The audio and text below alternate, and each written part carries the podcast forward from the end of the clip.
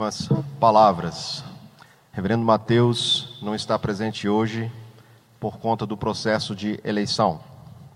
Segunda palavra, uh, irmãos que estão fazendo a sua assinatura durante o culto e já fizeram, não devem se ausentar da assembleia. Se algum irmão tiver de sair, deve pedir permissão à mesa, que daqui a pouco será instalada, para que possamos ter quórum verificável. Ok? Vamos abrir nossas Bíblias em Filipenses 4, versículos 4 a 9. Carta de Paulo aos Filipenses, capítulo 4, versículos 4 a 9.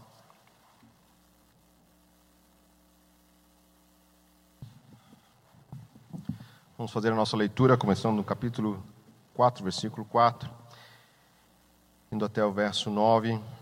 Vamos ler todo o texto. Diz assim: Alegrai-vos sempre no Senhor. Outra vez digo: alegrai-vos. Seja a vossa moderação conhecida de todos os homens, perto está o Senhor. Não andeis ansiosos de coisa alguma, em tudo, porém, sejam conhecidas diante de Deus as vossas petições pela oração e pela súplica com ações de graças. E a paz de Deus, que excede todo o entendimento, guardará o vosso coração e a vossa mente em Cristo Jesus.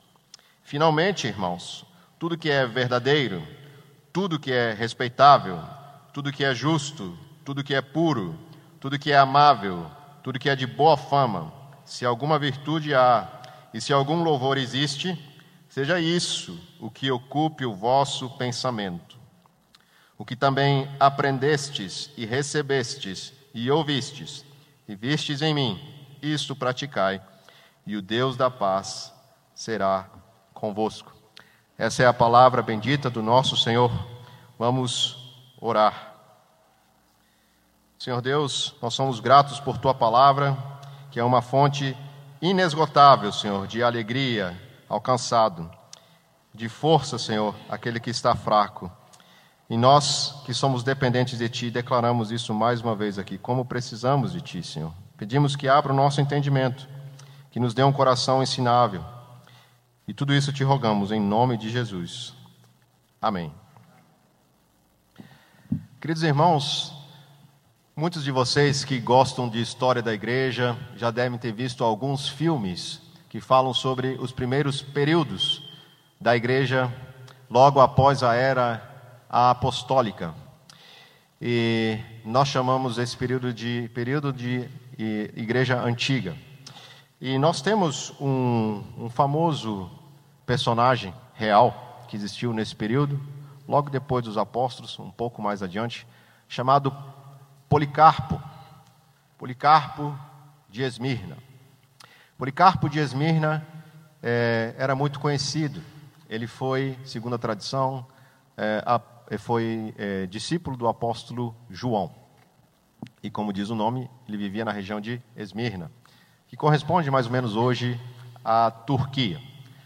Os irmãos devem saber onde fica a Turquia, nós temos muitas notícias, né? Logo acima ali da Síria é aquela parte toda onde as igrejas, as sete igrejas do Apocalipse receberam cartas. Então, Esmirna fica exatamente nessa região da Turquia. Um fato muito interessante é que Policarpo também escreveu uma carta aos Filipenses. É uma carta, é a única carta que nós temos dele.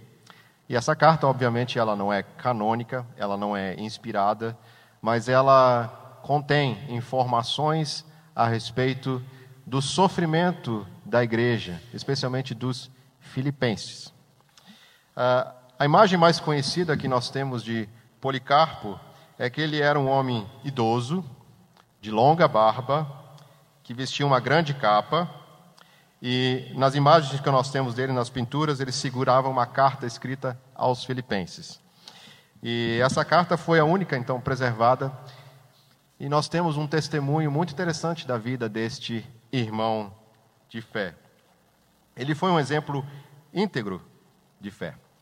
É, na época dele, praticamente todo o mundo ocidental conhecia Policarpo. Ele foi um estandarte da fé. Ele foi alguém que sofreu pela sua fé. E nós temos o relato, talvez um dos primeiros registros de um martírio. Um dos primeiros registros de alguém que sofreu por conta do Evangelho. Nós sabemos de testemunhos é, de pessoas que morreram, é, muitos relatos, muitas pinturas, desenhos em catacumbas, mas nós temos um dos registros, e talvez é considerado um dos primeiros. Eu gostaria de ler para vocês o que foi registrado a respeito de Policarpo, quando ele se recusou a adorar o imperador romano. Policarpo, com 86 anos de idade, foi preso e foi levado para um coliseu. E nesse local, cheio de, é, de uma plateia cheia, estavam assistindo então esse, esse, esse velho é, Marte sendo chamado para negar a sua fé. Ele precisava dizer apenas três palavras: César é Senhor. Bastava dizer três palavras, ele publicamente seria liberto da sua condenação à morte. Eu vou ler o relato dos últimos momentos de vida de Policarpo. Policarpo entrou em uma arena cheia de pessoas enfurecidas. O procônsul romano parecia respeitar a idade do bispo, como Pilatos queria evitar uma cena horrível, se fosse possível. Se Policarpo apenas oferecesse um sacrifício, todos poderiam ir para casa. Respeito à sua idade, velho homem, implorou o procônsul. Jure pela, pela felicidade de César Mure de ideia. Diga, fora com os ateus. E ateus, na verdade, significavam aqueles que eram cristãos, que negavam os deuses romanos e gregos. O procônsul, obviamente, queria que Policarpo salvasse a vida e separasse daqueles ateus, os cristãos. Ele, ele, porém, simplesmente olhou para a multidão zombadora, levantou a mão na direção deles e disse: Fora com os ateus, na perspectiva dele. O procônsul tentou outra vez: faça o juramento, e eu o libertarei. Amaldiçoe Cristo.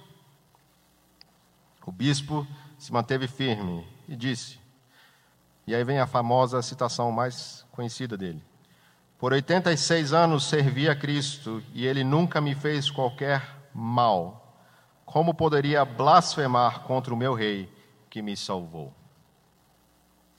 Após algum tempo de insistência, anunciou-se que Policarpo não se retrataria. Povo de Esmirna gritava: Este é o mestre da Ásia, o pai dos cristãos, o destruidor dos nossos deuses, que ensina o povo a não sacrificar e não a adorar. Então, o procônsul ordenou que o bispo fosse queimado. Policarpo foi amarrado em uma estaca com as mãos para trás e o fogo foi ateado. Enquanto estava queimando ainda, foi-lhe cravada uma espada. E assim nós temos a morte de Policarpo.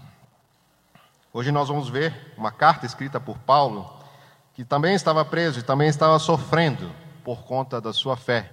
Se os irmãos voltarem um pouquinho mais na carta de eh, Filipenses, não precisam abrir agora, lá em Filipenses 2, capítulo 17, ele fala que ele estava aguardando o momento quando ele seria oferecido como libação, como sacrifício, uma linguagem figurada de quando ele mesmo experimentaria a morte.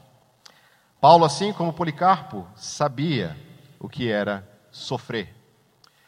É, muitas vezes nós falamos coisas que parecem que outros não podem saber o que sofremos, mas Paulo tinha uma experiência extremamente profunda e bem familiar, podemos dizer, com o sofrimento. Paulo, por exemplo, na pequena carta de Filemão, escreveu para é, fala sobre Onésimo, sobre alguém que foi gerado entre suas algemas. Paulo estava preso, sabia o que era estar preso. Paulo também lá em Efésios 6 fala que ele é um embaixador em cadeias. Em Romanos, ele faz menção a Andrônico e Júnior como companheiros de prisão. Em Atos 16, onde nasce a igreja de Filipos, na casa de Lídia, depois ele é preso, e nós temos o famoso relato onde ele está cantando ao Senhor, mas antes, pouco antes de ele cantar na prisão, ele foi açoitado, ele foi preso. Clemente de Roma, um outro antigo é, sucessor dos apóstolos, ele diz que sete vezes Paulo foi acorrentado, exilado e apedrejado. Eu queria que todos nós abríssemos em 2 Coríntios 11, versículos 23 a 28.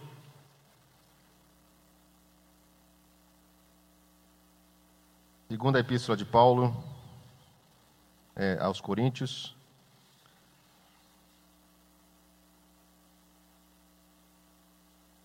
capítulo 11, versículos 23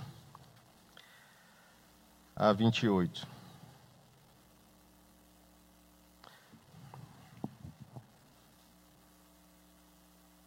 Vejam o testemunho do próprio apóstolo sobre o que ele passou. São ministros de Cristo, falo como fora de mim, eu ainda mais, em trabalhos, muito mais, muito mais em prisões, em açoites sem medida, em perigos de morte, muitas vezes, é, perigos de morte muitas vezes. Cinco vezes recebi dos judeus uma quarentena de açoites, menos um. Fui três vezes fustigado com varas, uma vez apedrejado, em naufrágio, três vezes.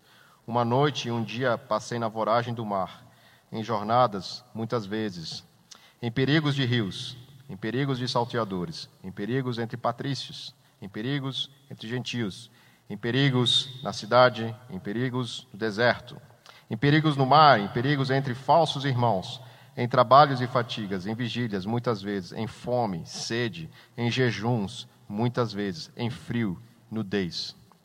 Além das coisas exteriores, ao que pesa sobre mim diariamente, a preocupação com todas as igrejas. Esse é, relato, esse é o relato de Paulo. De quem escreve, vamos voltar lá para Filipenses 4. De quem escreve: Alegrai-vos sempre no Senhor. Ao ouvirmos esse relato, como alguém pode falar, alegrai-vos sempre no Senhor? Nós estamos falando com alguém que tem conhecimento de causa, do que é de fato se alegrar no Senhor. Nós vamos ver hoje aqui, então, nossa proposição é que a alegria do povo de Deus está em conhecer o seu Senhor. Mais uma vez, a alegria do povo de Deus está em conhecer o seu Senhor. E nós vamos ver isso em três pontos, que serão três perguntas. Uh, primeiro ponto será o versículo 4 e 5, e depois o segundo ponto, versículo 6 a 7, e finalmente 8 e 9. Assim nós vamos dividir o nosso texto. Então, leiamos novamente, versículos 4 e 5. Alegrai-vos sempre no Senhor. Outra vez digo: alegrai-vos, seja a vossa moderação conhecida de todos os homens. É, é, muito interessante que hoje em dia, quando nós falamos sobre fé, especialmente aqui no Brasil, sobre cristianismo, sobre igreja evangélica, o que as pessoas pensam sobre alegria no Senhor. Talvez você já esteja pensando agora tantas coisas que ouvimos por aí. Basta você ligar a sua TV e você vai ouvir algumas campanhas que vão realizar o desejo do seu coração de ser feliz. É basicamente uma, uma mistura de autoajuda com cristianismo, ou sequer podemos dizer cristianismo. Pessoas têm expectativa de serem felizes. E o que nós ensinamos para muitas pessoas é que a fé cristã, ela pode confortar você de uma maneira física e emocional. Todos nós queremos ser preenchidos de alguma maneira nessas duas áreas, nas nossas emoções e nos nossos prazeres. E se nós podemos pregar para alguém que a fé cristã vai realizar os seus desejos, você ter conforto, você ter uma boa casa, ter uma boa família, como alguns falam, aquela família margarina que aparece em propagandas, uma casa bonita, com um carro na garagem, é, um homem, uma mulher e seus filhos sentados ao redor da mesa, aquela alegria, aquela felicidade. É muito, é muito disso que é apresentado como felicidade cristã, alegria no Senhor. Mas o texto aqui está falando de alguém, como nós lemos, que sabia muito bem que isso não é o que o Evangelho promete. O Evangelho promete que nós tenhamos, que nós temos alegria no Senhor.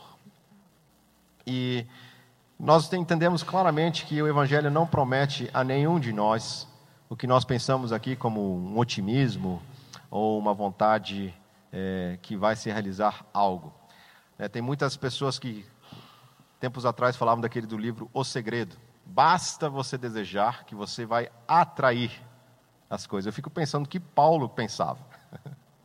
o que Paulo pensava para atrair tantas coisas como nós lemos. E veja, esse é um resumo não é exaustivo, são exemplos. O que será que tinha na mente de Paulo para atrair tanta perseguição? Paulada, açoite, pedrada, cadeia. É. Uh, então, alegria no Senhor não é algo que tem a ver com as coisas, não tem a ver com a sua emoção, com o seu estado emocional, não tem a ver com as coisas físicas que você tem. É, isso conforta a pergunta é: se coisas, se estado de emoção tem a ver com alegria no Senhor, a pergunta é: como é que Paulo pôde então experimentar a alegria no Senhor? E como é que ele pode ordenar? Vejam só, é uma ordem. Isso aqui está no imperativo: alegrai-vos. Paulo está ordenando à igreja de Filipos que se alegre é uma ordem, embora seja algo muito bom que nós sejamos alegres, estejamos alegres, mas é uma ordem. E é muito fácil de entender que quando essa ordem está relacionada aonde, em quem nós devemos procurar a nossa alegria. Então nós entendemos aqui que, embora é, tenhamos que ser alegres, a nossa alegria não está nas coisas. A alegria está no Senhor. Um outro problema que nós entendemos que existe hoje em dia são pessoas que tentam evitar a dor. Se você puder evitar a dor, então verdadeiramente eu sou alegre. Nós hoje vivemos numa sociedade muito mimada. É, a virtude do sofrimento muitas vezes não é mais considerada como parte da vida cristã. É, e até acho que muitas vezes é influenciada por seitas seitas orientais que têm influenciado o pensamento ocidental, dizendo que você deve ignorar a dor. Eu não posso sofrer. Eu tenho um, um tio que é pastor e certa vez chegou na casa dele alguém que era daquela igreja, aliás, igreja não, daquela seita Seixonoye. Bateu na porta e queria entre aspas, né, evangelizar. Né? E aí ele começou a apresentar os princípios da Seishinoye, que você tem que negar a dor. É parecido com o budismo. Meu tio é muito prático. Ele disse: É, então vamos colocar à prova o que você está dizendo. Ele tinha no fundo da garagem dele uma marcenaria. Foi lá e buscou um martelo. Falou: Você poderia colocar a sua mão aqui sobre essa mesa? já que você está dizendo que nós devemos negar a dor, que a dor não existe. E ele não fez isso, obviamente. Ou vocês acham que ele iria se submeter a isso? Né? Mas muitas pessoas entendem que o cristianismo é isso. É como se eu pudesse não sofrer, como se eu pudesse não estar debaixo de alguma situação que gere angústia. E Paulo diz: alegrai-vos no Senhor, não nas situações. Jesus Cristo, nós estamos rindo aqui sobre uma situação realmente vexatória, algo cômico, mas Jesus Cristo teve as suas mãos pregadas. E nós lemos na nossa leitura alternada que ele roga ao Pai: Se for da tua vontade, passa de mim esse cálice, se não seja feita a tua vontade. A pergunta que nós devemos fazer aqui, é, e nós sabemos da resposta, Jesus Cristo, verdadeiro Deus e verdadeiro homem, não foi o homem mais feliz, o homem mais cheio de alegria, que mais se alegrou no Senhor. No entanto, ele teve as suas mãos perfuradas, e a sua alegria estava no Senhor, não estavam nas situações e nem nas circunstâncias. Mas o texto continua dizendo algo muito interessante. Veja o versículo 5. Seja a vossa moderação conhecida de todos os homens. Perto está o Senhor. Essa palavra moderação, ela tem uma ideia de ser benigno, outras pessoas com bondade. Por que é que logo em seguida nós temos Paulo dizendo: sejam moderados com todos? Spurgeon disse uma certa vez: se você quer conhecer um verdadeiro crente, dê um pisão no seu dedão do pé. Veja como ele vai reagir. Não é assim que nós agimos sem moderação, quando nós perdemos a nossa paz no Senhor. É muito fácil, muito fácil de revidarmos. E a palavra de Deus nos lembra que nós devemos tratar todos com moderação. E a conexão aqui existe é porque se eu me alegro no Senhor, se a minha alegria está em Cristo, logo a minha maneira de tratar com os outros não vai ser reagindo de acordo com o que eles fizeram, mas de acordo com quem o meu Senhor é. E é muito interessante que o texto aqui diz que nós devemos também nos lembrar do seguinte: perto está o Senhor. Vejam, talvez, e aqui alguns comentaristas divergem, que Paulo estivesse dizendo o seguinte: alegrem-se no Senhor, o Senhor é a alegria de vocês e o Senhor está perto de vocês. Lembre-se, eu estou convosco todos os dias. Então, mesmo que estejam passando por tribulações, aguente firme, o Senhor está convosco. Outros interpretam que perto está o Senhor no seguinte: aguente um pouquinho, está doendo um pouco, mas daqui a pouco o Senhor vai voltar. Daqui a pouco a sua justiça será feita. Daqui a pouco o reino de Deus virá na sua plenitude. Seja uma coisa ou outra, o fato é que a palavra de Deus diz que nós devemos ser alegres no Senhor, devemos agir com moderação e lembrar que o Senhor está perto. Quando nós lembramos que o Senhor está perto, nós agimos ou deveríamos agir diferentes. Imagina uma criança pequena, quando ela está atravessando a, a rua, ou está perdida no shopping, ela começa a chorar. Eu, eu tive uma vez, primeira vez que estive em Brasília, é, acho que já vai lá pelos idos de 92 ou 93, nós fomos para o Parque Shopping, e um dos meus irmãos, que nunca tinha acho que entrado no shopping, é, se perdeu e eu e meu outro irmão estivemos então procurando o nosso irmãozinho mais novo. Né? Nós tínhamos aprendido, nosso pai e nossa mãe, quando você se perde, não saia do seu lugar. Não fique rodando, fique no seu lugar onde você se perdeu. E meu irmão mais novo fez aquilo. Ele não saiu do lugar. E o conforto veio quando ele enxergou que nós chegamos, que minha mãe chegou, que meu pai chegou. E muitas vezes nós parecemos crianças pequenas que nos perdemos quando nós não enxergamos, não sabemos que o nosso Senhor está perto. Devemos lembrar que Ele está conosco. Então, como é que nós podemos nos alegrar no Senhor? É sabendo que é Ele é a nossa alegria e que Ele é justo. O fato de o Senhor estar perto nos faz lembrar que Ele cuida de nós, que Ele não é um Deus ausente e omisso às coisas que estão acontecendo.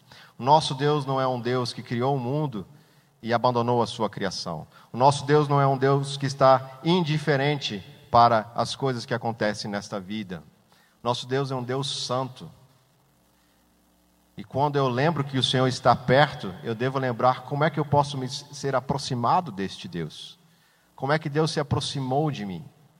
Paulo está escrevendo para Filipenses, para uma igreja em Filipos.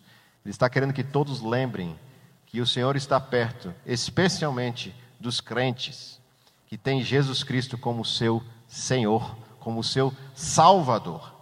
A palavra aqui, talvez, que deveria saltar aos nossos olhos, é que Paulo está dizendo: creiam em Deus que está perto de vocês, porque Ele salva vocês, mesmo diante de uma situação de perseguição. E assim nós entendemos que o Senhor está perto de nós. Então, por que nós devemos nos alegrar em Deus? Porque por meio de Cristo, o Senhor se aproximou de nós. Por meio dele, somente por causa de Jesus Cristo. Jesus não morreu na cruz para que nós fôssemos ricos. Jesus não morreu na cruz para que você tivesse saúde. Jesus não morreu na cruz para você ter uma família margarina. Jesus morreu na cruz para que nós estivéssemos perto do Senhor. E assim nós vamos para o nosso segundo ponto. Quando é que nós devemos nos alegrar em Deus? Vamos explorar isso um pouquinho mais. Versículos 5, é, versículos 6 e 7 diz: Não andeis ansiosos de coisa alguma, em tudo, porém, sejam conhecidas diante de Deus as vossas petições, pela oração e pela súplica, com ações de graças. E a paz de Deus, que excede todo entendimento, guardará o vosso coração, o vosso coração e a vossa mente em Cristo Jesus. Esse versículo aqui ele faz eco ao que Paulo escreve lá em Tessalonicenses: em tudo dai graças. Ele está dizendo: é, não andeis ansiosos de coisa alguma, sejam, porém, conhecidas diante de Deus as vossas petições, com ações de graças. Nós vemos esse mesmo tema sendo repetido ao longo da palavra de Deus.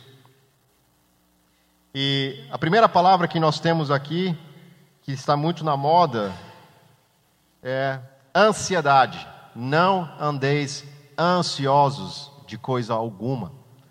Talvez esse seja um dos maiores problemas da nossa geração ou das últimas gerações. Muitas pessoas sofrendo de ansiedade. E, tristemente, muitos crentes sofrendo de ansiedade. Muitos de nós sofremos ansiedade. E a pergunta é: como é que eu devo tratar dessa situação? Quando é que eu devo me alegrar no Senhor? Aqui não diz, o texto não diz, não andeis ansiosos de coisa alguma. Essa é uma afirmativa absoluta em coisa alguma, em momento algum. É possível isso, irmãos? Humanamente falando, não é possível não andarmos preocupados. Alguns estudiosos pensam que Paulo aqui também está fazendo uma referência ao que Jesus falou lá em Mateus 6, 33 em diante. Né? Jesus fala para que nós não andemos ansiosos, para que nós confiemos nele. E ansiedade aqui se refere ao quê? Ansiedade aqui se refere a situações de preocupação, preocupação com o presente, preocupação com o futuro, preocupação pela comida, pela bebida, pelas vestes, pelo dia de amanhã, pela vida, segundo disse Hendrickson. Alguma dessas coisas aqui faz parte das suas preocupações? Com certeza faz parte das minhas preocupações. Mas o texto diz que nós não devemos andar ansiosos por essas coisas, conectando com aquilo que falamos, porque se o Senhor é a minha alegria, se Ele é a minha alegria, então, logo, eu não devo andar ansioso, porque o Senhor está perto, Ele sabe do que você precisa, Ele sabe do que eu preciso. Então, aqui está uma dica então de como lidar com a ansiedade. Vejam só o versículo 6. Diz assim: Não andeis ansiosos de coisa alguma, em tudo, porém, sejam conhecidas diante de Deus a vossa petição, as vossas petições, pela oração e pela súplica. Logo aqui está mostrando como nós lidamos com isso. Está dizendo que nós precisamos orar. Agora, algo interessantíssimo nesse texto. Olhem só o que o texto diz. Sejam conhecidas diante de Deus as vossas petições. Deus tem interesse em saber quais são as suas petições. Deus quer que nós oremos. Deus quer que levemos a Ele, que nós abramos o nosso coração. e que nós possamos de fato colocar diante de Deus, como está aqui, o nosso coração. Talvez um dos problemas de ansiedade que tenhamos aqui e que não é resolvido é porque nós não fazemos isso. O que nós fazemos normalmente quando nós estamos ansiosos? A nossa primeira atitude é fazer o quê? É buscar o Senhor. E veja o verbo que nós temos aqui. Ele diz que nós devemos orar diante de Deus com petição e com súplica. Súplica não é aquela oração genérica. Senhor, abençoa o universo. Amém. É a oração mais curta né, que alguém pode fazer é essa: Senhor, abençoa o universo. Né? Não faça essa oração, irmãos. A Bíblia não ensina isso. Talvez numa situação de aperto extremo você pode fazer aquela oração flecha. Mas aqui diz que a nossa oração deve ser com súplica. Súplica não é uma oração genérica, uma oração de almoço, que a gente faz rapidinho, para a gente não ser como um pagão que come como um cachorro, né, que não ora. Eu falo lá na escola, ensinando alguns alunos, logicamente, se ele é cristão, bem você, nós devemos dar ações de graças pelo que ele nos dá. Mas nós devemos ir além dessa situação. Não se preocupe, irmãos, eu não sou grosseiro assim com meus alunos, tá bom? Mas às vezes eu penso isso. Mas o texto está dizendo que nós devemos fazer com súplica. Orar com súplica, irmãos, é, não é oração que vai rapidamente, é orar suplicante. Eu lembro da história de duas histórias aqui, vou ser bem rápido. E elas têm mais ou menos o mesmo tempo. Eu, às vezes não me acerto bem com o microfone, gente. É, o pastor Rinaldo, talvez conhecido de alguns aqui. Ele foi e vive até hoje no meio dos índios xerentes, no Tocantins. Uma vez estive, tive a oportunidade de conhecer eh, os índios lá, ficamos uma semana. E, e ele contou que durante os primeiros 17 anos que ele estava lá como missionário, não houve nenhuma conversão. Nenhum índio se converteu. Então, o primeiro ano pregando o evangelho, sem resultado, segundo, terceiro, quarto. Em um certo momento ele começou a questionar o próprio ministério, perguntando: será que Deus me chamou para ser missionário? E ele mesmo assim continuou orando, insistentemente, por aqueles índios. Até que depois de 17 anos, de súplicas por aquela tribo de índios, começou uma conversão em massa de índios. Deus abriu as portas do céu, derramou seu espírito e começou a converter os índios. E depois tivemos a tradução da Bíblia, e nós temos índios que são agora é, líderes de igreja, que estão fundando igreja, que estão abrindo outras igrejas, inclusive na cidade de Tocantinha, é, que tem uma igreja batista bem no centro da cidade, os índios ajudam os brancos, como eles chamam, né? Lá na própria igreja, eles se envolveram tanto, se, se, realmente se converteram, se envolveram tanto com o evangelho, que eles não só estão recebendo ajuda é, de outros, mas estão também ajudando igrejas.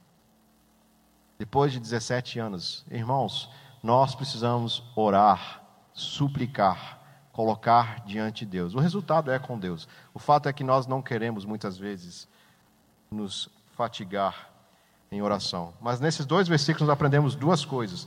Deus está interessado que o busquemos em oração. E a segunda coisa, que nós devemos orar com súplicas. Devemos derramar o nosso coração diante de Deus. É, e o versículo 7 fala que a paz de Deus excede todo entendimento. Ele guardará o vosso coração, ela guardará o vosso coração e a vossa mente em Cristo Jesus. É uma promessa. Vejam as conexões. Se eu tenho alegria no Senhor, se eu sei que o Senhor está perto, que Ele está próximo do seu povo, que Ele vai julgar o mundo, que eu estou aproximado dele por Cristo, que eu posso, que Deus me chama para que eu esteja orando diante dele. O versículo 7, então, é a consequência, a paz de Deus. A paz que só Deus pode dar, que eu encontro em Deus. A alegria que eu encontro em Deus, ela excede todo o entendimento.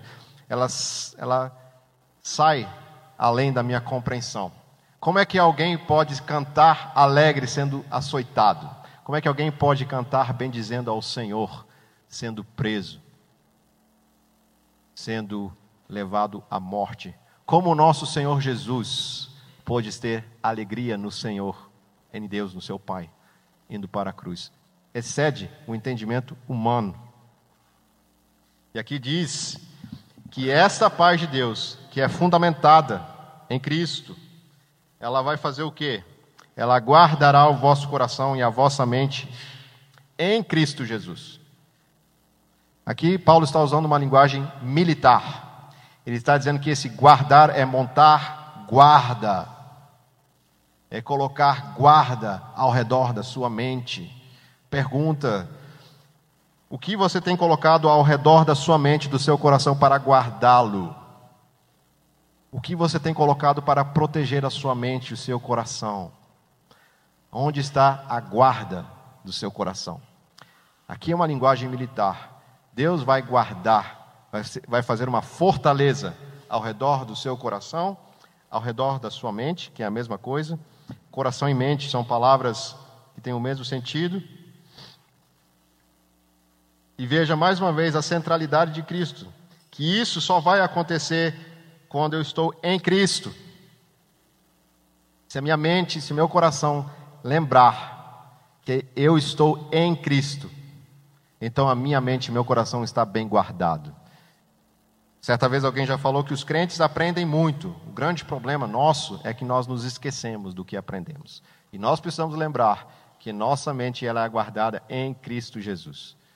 Nós devemos lembrar que, como Paulo diz lá em Colossenses 3, pensai nas coisas lá de cima, onde Cristo está assentado, não nas coisas aqui desta terra.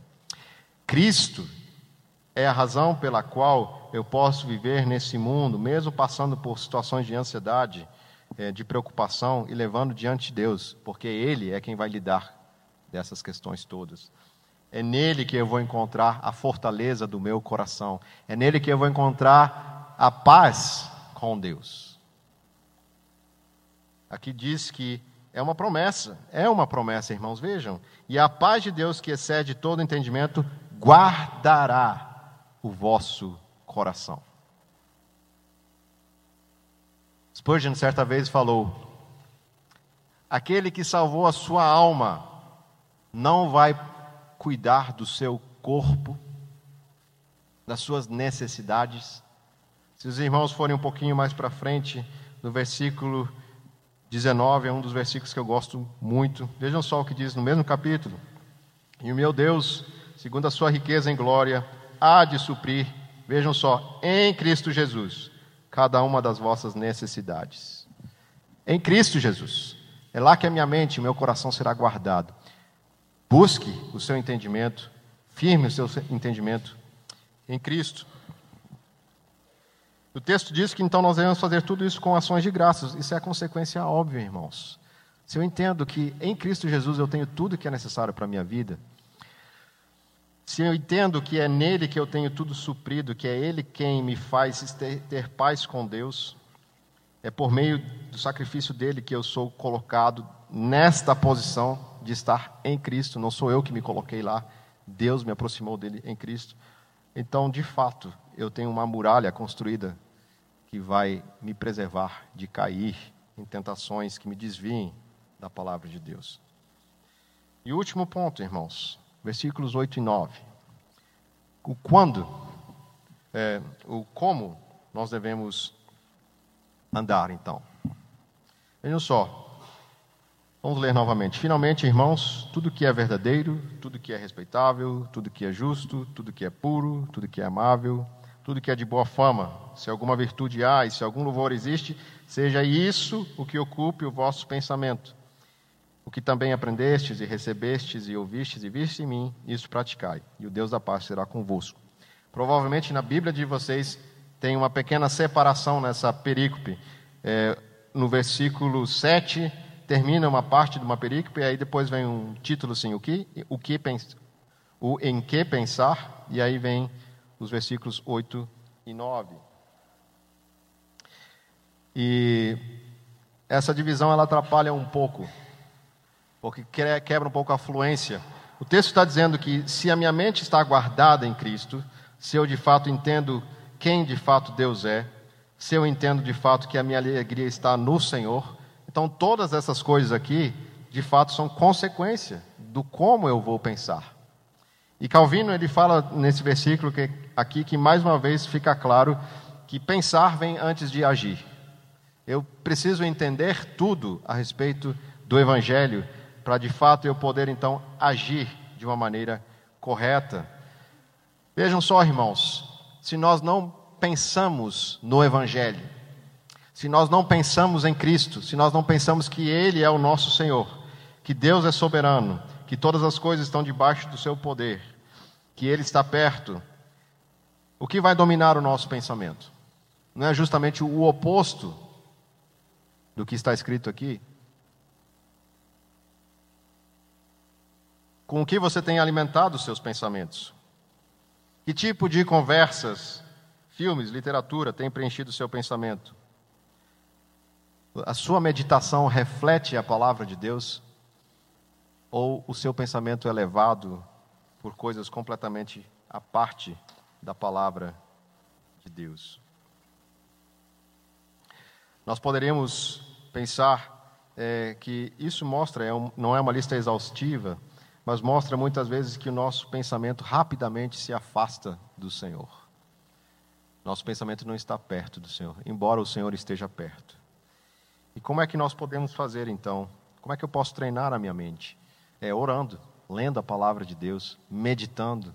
A nossa mente é o local mais importante é, da nossa fé.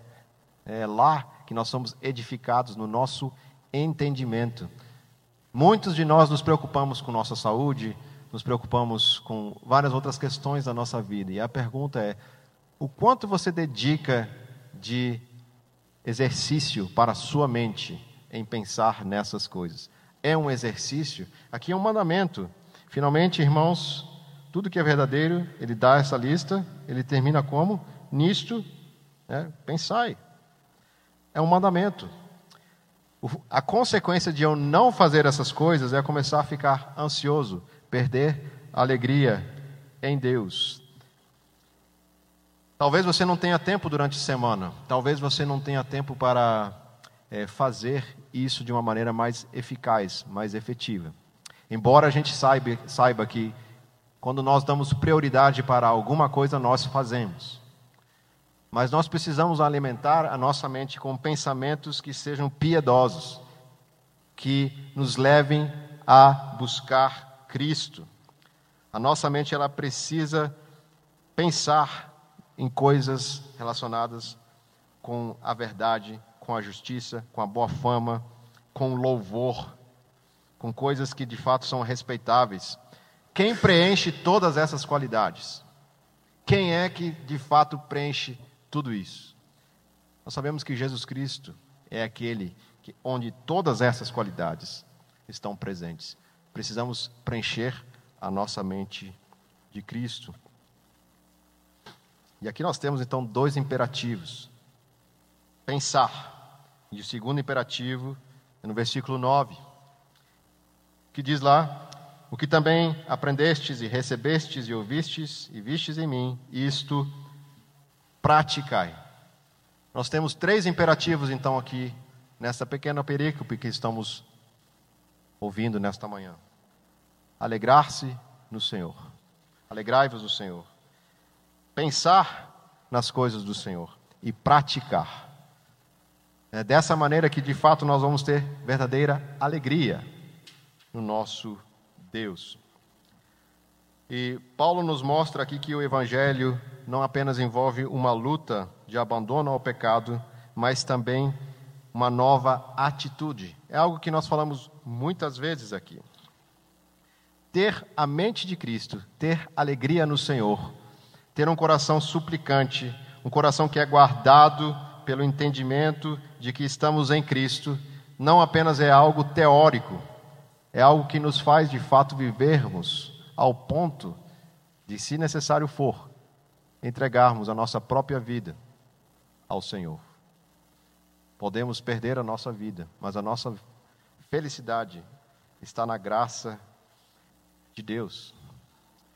Portanto, meus queridos irmãos, vejam todos esses benefícios que estão prometidos. Nós temos benefícios, tantos benefícios. Nós podemos nos alegrar em Deus, nós podemos ter o nosso tempo com Deus, Ele nos chama para que oremos, é Ele quem nos guarda, é Ele quem nos protege na nossa mente, no nosso coração, é Ele quem nos ensina a viver uma vida correta que glorifica o Seu nome. Se o nosso Senhor é tudo isso, isso não são estímulos, não são benefícios que nos estimulam, que estimulam você e a mim a buscar mais do Senhor, a buscar mais alegria nele.